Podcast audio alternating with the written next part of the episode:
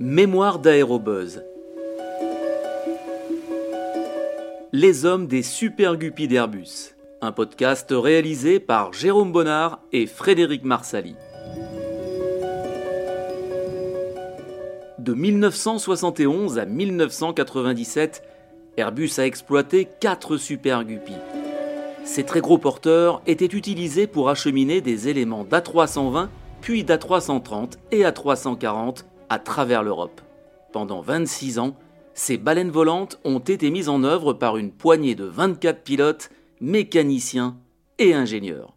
j'ai découvert un avion qui était lourd. Patrick Léris, commandant de bord et instructeur sur Super Guppy de 1981 à 1988. Qui était musculairement très demandeur de force, mais qui, faisait tout le travail qu'on lui demandait. On comprend que ça va pas être gagné d'avant, qu'il va falloir vraiment travailler le, truc. C'est au premier virage. Jean-Luc Soulier, pilote de Super Guppy de 1989 à 1997. Parce que dans, tous les pilotes le savent très bien, quand vous commencez à faire un virage, eh ben, vous avez un mouvement finalement à, effectuer sur la profondeur, à tirer pour compenser l'augmentation du poids par an sur poids. Hein. parce que sinon, ce qui va se passer, c'est que le nez va s'abaisser. Et bien là, sur les 20 premiers degrés, le nez, qu'est-ce qu'il fait? Il monte. Parce qu'il y a une potence latérale qui se crée sur la bosse, et à ce moment-là, quand vous engagez le virage, il faut commencer à pouvoir pousser très fermement sur le, sur le stick, parce que sinon le machin va monter. Et évidemment, dès que vous avez passé de 18 à 20 degrés, le machin s'écroule complètement, et là ça dégringole dans, dans, dans, tous les sens. Donc ça, déjà, le premier virage, vous faites avoir et ça se passe mal. Tout le monde rigole d'abord, évidemment, parce que les mecs, ils s'y attendent, ils vous l'ont pas dit, tout le, monde, tout, le monde, attendait un coup. Et tout le monde, ils, se marrent tous comme des baleines, et vous, vous dites, mon Dieu, c'est pas gagné, quoi, l'affaire. Voilà, ça, c'est le premier contact avec l'avion. Chacun des quatre avions était un prototype, hein, il faut le comprendre, c'était construit à la main. Hein. Les avions étaient faits à la main par les gars Schumacher euh, sur le genou, hein, je veux dire, avec des tas. Hein. C'était pas, il y, avait, y avait rien d'industriel, je veux dire, en production là-dedans. Tous les avions avaient été faits un par un. Il a fallu faire connaissance avec toute la documentation. Gérard Hardy, ingénieur au bureau d'études de Super Guppy de 1989 à 1996. Donc pour ça, j'étais allé euh, euh, il y avait déjà une certaine partie de, plans qui existaient, mais on a récupéré à Santa Barbara euh, le reste des liasses qui existaient, tous les documents qui existaient. Et donc, j'ai été obligé de faire connaissance avec euh, toute cette documentation technique très hétéroclite. Il y avait des plans de Boeing B-29, il y avait des plans de Tracor ASI qui faisaient la transformation. Euh, nous-mêmes, après du temps d'UTA, UTA avait fait aussi de son époque euh, quelques petites modifications. Donc en fait, euh, il y avait une panoplie de plans qui datait de 1940 jusqu'à 1900, on va dire 80 et quelques, à l'époque où on a construit nos propres, nos propres guppies. Donc il a fallu faire connaissance avec tout ça. Patrick Léris. Parmi les paradoxes de cet avion, qui était un avion lent du, forme, du fait de sa forme aérodynamique, il était quand même limité à vitesse de Mach. Normalement, le max, c'est des avions très rapides. Le mur du son, euh, on vole à 0,8-0,9 sur les jets pour approcher le mur du son sans le franchir. Et eh bien, le Super Guppy qui était lent était quand même limité par le Mach. Pourquoi? Parce que les molécules d'air qui retombaient derrière le fuselage, du fait de cette euh, situation, s'accéléraient et arrivaient au Mach.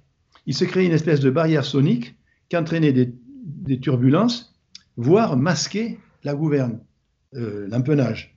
Donc, euh, de ce fait, ils ont euh, vérifié à quel Mach se produisait le phénomène et l'avion été limité à Mach 0,413, ce qui est un paradoxe pour un avion qui vole simplement à 250 nœuds.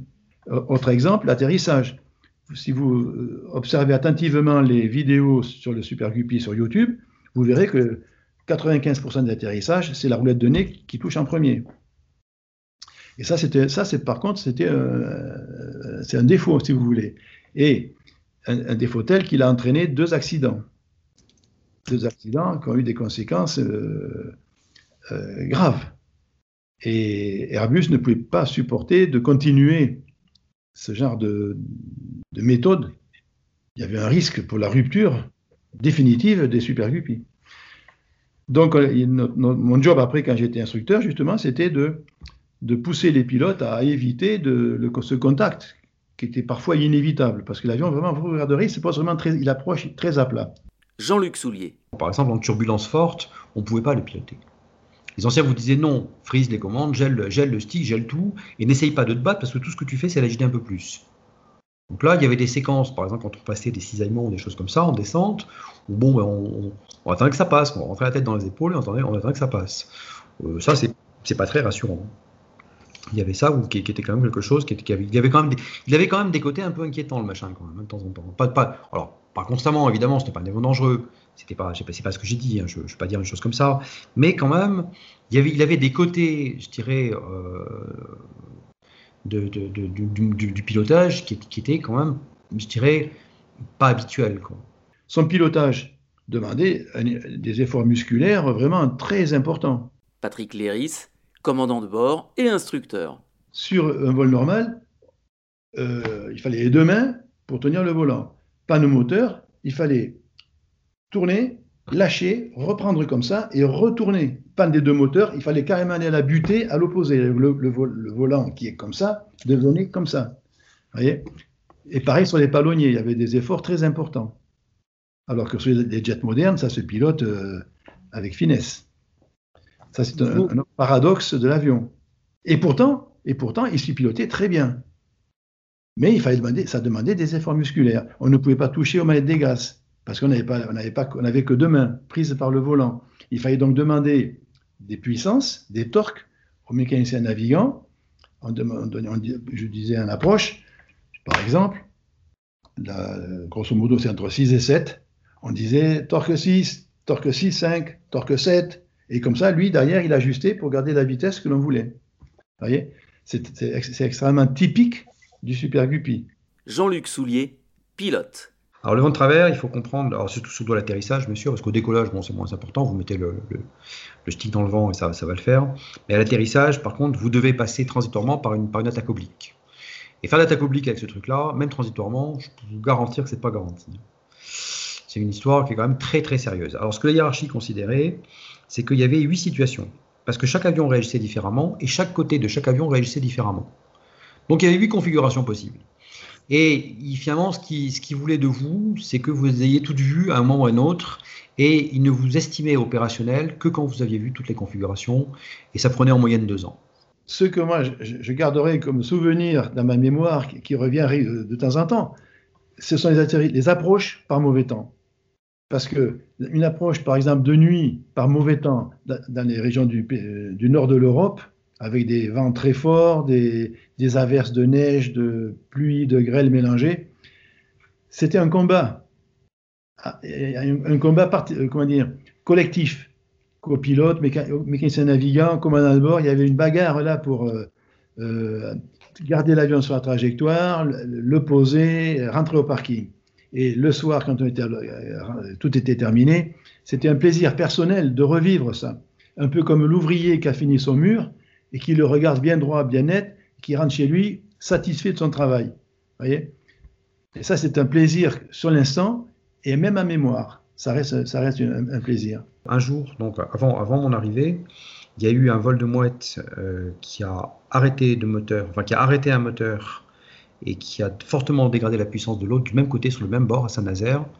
Et donc du coup, en, renouvelle, en qualif et en renouvellement, on avait systématiquement l'exercice des deux, arrêtés du même bord. Alors on en passait en drapeau, il y en a un qui été mis en transparence. Euh, ça, je peux vous dire que même à deux, c'était compliqué. Euh, L'effort à, faire sur le palonnier à deux dessus, hein, pour arriver à tenir le machin droit euh, à une trajectoire à peu près euh, ça c'était quelque chose qui était moins athlétique. Et c'est d'ailleurs la raison pour laquelle ils ont au départ pas trop renoncé ou refusé de prendre des filles, mais la seule qu'ils ont essayé d'embaucher, elle n'a jamais réussi à passer la qualif à cause de ça. Elle ne pouvait pas, elle n'était pas assez forte, hein, tout simplement. Elle n'est tout simplement pas, elle est tout simplement la puissance musculaire pour le faire. C'est aussi bête que ça. Une fois arrivé à Neubiberg, euh, tempête de neige, procédure ADS parce qu'il n'y a pas d'ILS, remise de gaz au minima. On a vu la piste un instant, mais euh, c'était euh, trop tard pour s'y poser. L'examinateur m'a demandé ce que j'allais faire. Je lui ai dit que c'était un coup de chance si on avait vu la piste et que non, je ne referai pas de deuxième procédure. Déroutement sur Munich, et là, sortie du train, panne de train. À l'époque, c'était relativement fréquent. Au bout de quelques années, ils ont trouvé la solution. Mais à l'époque, le train, une jambe de train restait euh, bloquée. Donc dans ce cas-là, le mécanicien dépressurisait le cockpit, euh, nous quittait. Avec un casque radio, il descendait dans le cargo. Daniel Coste, officier mécanicien navigant sur Super Guppy de 1981 à 1983. Euh, dans la partie avant, il passait euh, en rampant sous le plan central. Euh, il se retrouvait donc derrière l'aile au niveau du bord de fuite. Et à, ce à cet endroit-là, à gauche et à droite, il y avait deux postes de manœuvre manuels, un par demi-train. Donc, on branchait le casque radio sur la prise qui était donc placée au bon endroit, ce qui permettait de communiquer avec les pilotes. Et on, commençait la manœuvre, checklist à la main c'est-à-dire euh, largage du train position haute, euh, mise en place de la manivelle, et là, euh, en principe, comme je viens de vous, encore de vous l'expliquer, la gravité avait fait la majeure partie du boulot, et il suffisait de terminer jusqu'au verrouillage, c'est-à-dire aller au point dur. Il n'y avait, pas de, il avait pas de commande de verrouillage particulière, c'était au point dur. Et si j'ai bonne mémoire, la doc disait que la totalité du mouvement de la jambe de train nécessitait 496 tours de manivelle. Ça, c'est un chiffre que j'ai retenu. Patrick Léris. Et nous, on surveillait ça et on voyait la lumière verte qui s'allumait. On lui disait c'est bon, c'est verrouillé. Daniel Coste. À partir de là, c'était gagné. On pouvait euh, raccrocher la manivelle, débrancher le casque, faire chemin inverse et ramper sous le plan central, remonter au poste et euh, reprendre l'approche. Donc, quand il y en avait un, ça allait. C'était une histoire de 10 minutes. Euh, si les deux restaient en haut, c'était, ça devenait compliqué.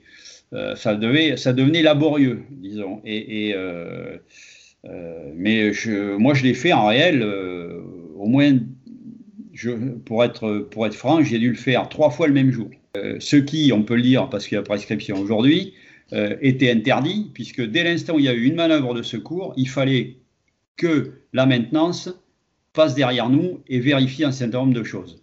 Mais on n'a pas eu le temps. Gérard Hardy, ingénieur au bureau d'études. Alors compte tenu de son âge avancé, parce qu'en fait, euh, quand on a euh, transformé les avions, c'était des avions civils ou militaires qui avaient dans les 30 000 heures de vol, euh, quand on les a mis à la retraite chez Airbus, on leur avait fait faire 15 000 heures de plus. Donc ça faisait des, des machines qui avaient 45 000 heures de vol. Euh, sur des technologies euh, basiques de 1940 et quelques. Donc les, les, Boeing 377 étaient exploités aux alentours des années 50, fin 49-50. Donc vous voyez un petit peu le, vieillissement que, que ça sous-entend. Et, donc fatalement, il y avait forcément quelques défaillances sur des, des dispositifs. Et l'avion avait systématiquement euh, une panne. Alors pas forcément catastrophique, pas forcément grave. Il y avait des pannes très simples comme euh, une gouttière de pare-brise qui faisait tomber une, goutte d'eau sur l'interrupteur de, communication, ce qu'on appelle le push-to-talk euh, du, manche à balai, et donc ça faisait court-circuit, et donc la radio marchait pas bien. Donc il a fallu, pour ça, il fallait faire l'étanchéité du, pare-brise supérieur, et le Guppy était vitré de, partout. Je ne sais pas si vous vous rappelez de son image. Donc ça faisait beaucoup de, de travail, il fallait re-rentrer un chantier. Donc temporairement, on a trouvé la solution en mettant euh, des morceaux de, de, gants de, ménage, des, des, on coupait le doigt pour mettre par-dessus l'interrupteur pour éviter euh, le, court-circuit avec l'eau, jusqu'à ce que l'avion puisse rentrer quelques jours après à un chantier pour euh, d'autres réparations. Il y a eu aussi des incidents dus à l'exploitation, c'est-à-dire par exemple un jour, d'ouverture euh, de, la pointe avant par un vent un petit peu plus fort que d'habitude, ben, la pointe avant, euh, ce qui pivotait autour d'un axe sur le fuselage, ben, c'est carrément couché. Donc la pointe avant, je rappelle, il y avait tout le, cockpit, de train avant, tout ça s'est couché sur le nez euh, et, a arraché un petit peu la, la Donc il n'y avait pas le, que le vieillissement, il y avait d'autres soucis quelquefois. Patrick Léris, commandant de bord et instructeur. C'est un avion qui avait un centrage longitudinal pour la stabilité longitudinale classique. Et puis s'était rendu compte dans les virages que l'avion avait tendance à basculer dans le virage. Donc évidemment, les premiers pilotes qui ont eu ça, ils ont récupéré ça euh, aussitôt, mais c'était inquiétant. Ils ont découvert qu'en fait, le centre de gravité, la charge étant très haute, le centre de gravité est très haut, ça entraînait un basculement. Donc à partir de là, ils ont fait une étude euh, et on avait des courbes de centrage vertical. C'est-à-dire qu'au décollage, avant le décollage, on vérifiait centrage longitudinal, comme tous les avions, et aussi centrage vertical. Des fois, il fallait mettre une gueuse de 2 tonnes ou 2 tonnes 5 pour rabaisser le, le centrage. Gérard Hardy. Donc, lorsque la Airbus a, continué le développement de ses avions, les, charges qu'on devait transporter ont aussi évolué. Et on est allé notamment porter des ailes qui étaient beaucoup plus lourdes et beaucoup plus grosses que les, précédentes. Et euh, on s'est retrouvé donc avec la nécessité de, faire remonter le centre de gravité vertical Or, ce centre de gravité avait été déjà déterminé par des essais successifs, euh, à la fois par l'avionneur du départ, c'est-à-dire euh, ASI, mais également euh, chez UTA, il y a eu des, essais, des mesures en fait. Et là, il fallait élargir le domaine, c'est-à-dire qu'il fallait encore remonter ce centre de gravité. Donc, on a fait des, essais en vol qui permettaient de, avec un système de, de, de gueuses de plomb qu'on remontait au fur et à mesure, qui permettait de dire au pilote, ben là on atteint la limite, il ne faut pas dépasser tant de degrés d'inclinaison avec telle, telle hauteur de centre de gravité verticale. Alors, lorsqu'il a fallu faire des gueuses en plomb, euh, il fallait beaucoup de plomb. Et euh, donc, ben, j'avais acheté un peu euh, tout un tas de, vieilles batteries chez les, casseurs de la région toulousaine pour fondre le plomb et pour faire ces, ces, gueuses qui, qui, ont été remontées dans, un système qui, existait déjà, hein, qu'on avait déjà adopté. Jean-Luc Soulier, pilote. On ne peut pas ne pas être marqué par une machine comme celle-là et par en plus le boulot qu'on a fait, parce qu'il faut bien comprendre qu'à l'époque, on était finalement 24 personnes, ça faisait 23 postes que les chefs avaient un demi-poste, donc à 23 postes, on, passait tout le système industriel entre les mains. Tout nous passait entre, les mains. Il n'y avait pas, comme, il y a eu pendant la 380 de système alternatif, et c'est redevenu d'ailleurs, c'est redevenu comme ça maintenant, tout passe par le pont aérien. Donc ça, c'est forcément quelque chose qui vous marque. Je ça veut pas, on ne peut pas ne pas être marqué par, quelque chose comme ça. Et en plus, l'avion lui-même, quand même, était tellement atypique et tellement, je dirais, euh, oui, atypique et puis, et puis euh, spectaculaire. Quoi. On peut être que marqué par une machine comme celle-là. Je quelqu'un qui dirait le contraire, à mon avis, serait un menteur. Gérard Hardy. Alors c'est un attachement très très fort, hein, comme je vous l'ai dit. Donc les équipages et les mécanos ont suivi l'avion euh, pour leur grande majorité. Et, et j'ai découvert après que effectivement moi aussi j'avais attrapé le virus du Guppy et que euh, non seulement on est obligé d'être attaché à cet avion parce que c'est la clé de voûte et le tendon d'Achille de la chaîne de production d'Airbus. Sans Guppy, il n'y avait pas d'Airbus produit, mais euh, également euh, on, faisait une famille où on était tous solidaires. Les mécanos avaient une difficulté, j'étais chargé de les aider. il fallait approvisionner des pièces, donc c'était à chaque fois un petit peu le, challenge permanent tous les jours. C'était un petit peu le défi à relever. Patrick Léris. Et sur le Guppy, ça m'a permis, parce que c'était un avion pas ordinaire, qui volait dans des conditions météorologiques souvent difficiles au nord de l'Europe, avec un avion qui connaissait pas mal de pannes, ça permet au commandant de bord de, de rentrer à fond dans ce métier d'autorité, de gestion de l'équipage, de gestion de l'avion, de gestion de la mission. Globalement, euh, ça a été une époque formidable.